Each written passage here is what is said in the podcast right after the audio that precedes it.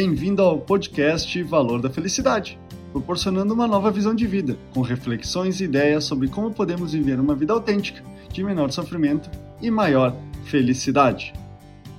Atualmente, muitas pessoas elogiam a minha disciplina de fazer as coisas de forma ordenada e repetitiva, independente do clima, do dia da semana, do local onde estou ou da minha condição física esse contexto envolve o tema do podcast dessa semana: o exercício da disciplina. Todos os dias acordo às 4h30 da manhã para tomar meu limão com água morna, meditar 20 minutos, contemplar a leitura de uma página de um livro, rezar, praticar yoga, correr duas vezes por semana, tomar meu café saudável e às 7 horas da manhã iniciar o trabalho. O mais engraçado é que hoje em dia eu tenho mais tempo para definir minha agenda e prioridades e acordo muito mais cedo do que há 10 anos atrás, quando eu era empregado, tinha horário definido pela empresa para começar e não tinha hora para terminar.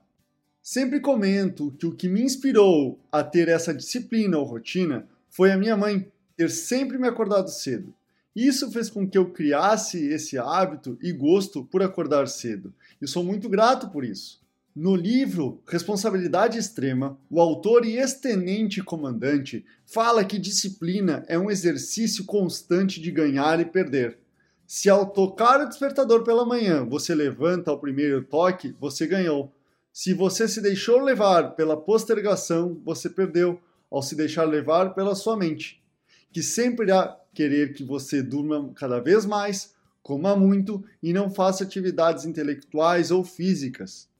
Penso que disciplina seja sua capacidade de dizer sim para você, para a pessoa que quer se tornar.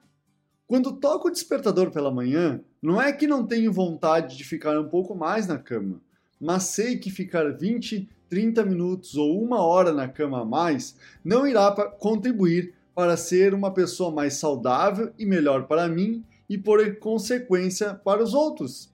Disciplina é uma simples decisão de dizer sim e agir. Sim, estou levantando. Sim, estou indo para a academia. Sim, estou indo ler um livro. Com o tempo, as ações que antes eram difíceis se tornam hábitos que você realiza sem pensar. Este é o podcast Valor da Felicidade.